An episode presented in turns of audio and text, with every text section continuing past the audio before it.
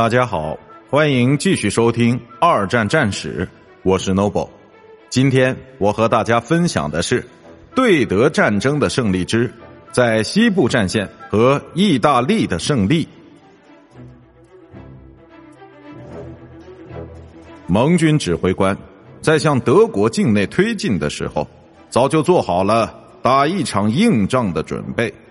然而，在他们越过莱茵河之后，德国人的抵抗却在数周之内瓦解了。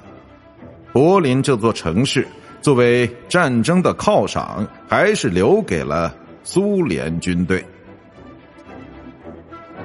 一九四四年秋天的战败，以及在来年突出部战役的艰苦战斗之后，盟军指挥官们并不期望能够在对德国的战斗中轻易获胜。他们还特别想到过。针对德国跨莱茵河行动将会是一场硬仗，但事实证明他们的预料是错误的。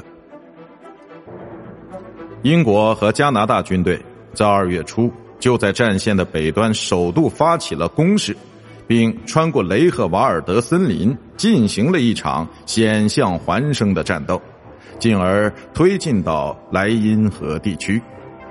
美国的第九军在他们的南侧。也准备于不久之后加入到进攻的队伍之中，但却因为泛滥的洪水而遭到拖延。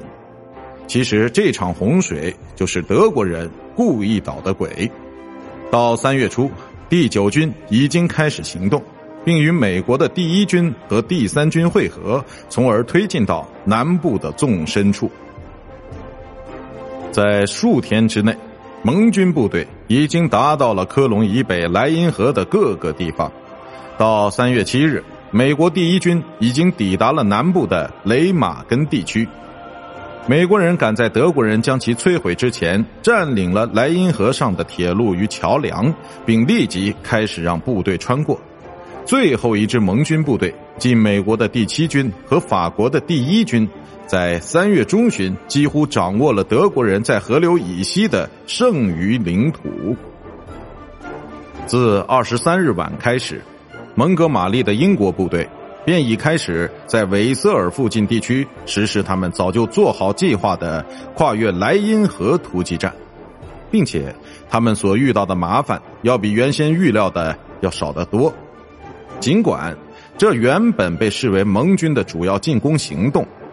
但是在雷马根地区的穿行，在二十二日的时候，还是得到了另一支部队的支援，那就是在美因茨地区以南的第三军。巴顿决定要窃取蒙哥马利的战斗荣誉。在几天之前，艾森豪威尔早已做出决定，要修改盟军的作战计划，即要加强在鲁尔以南地区的进攻。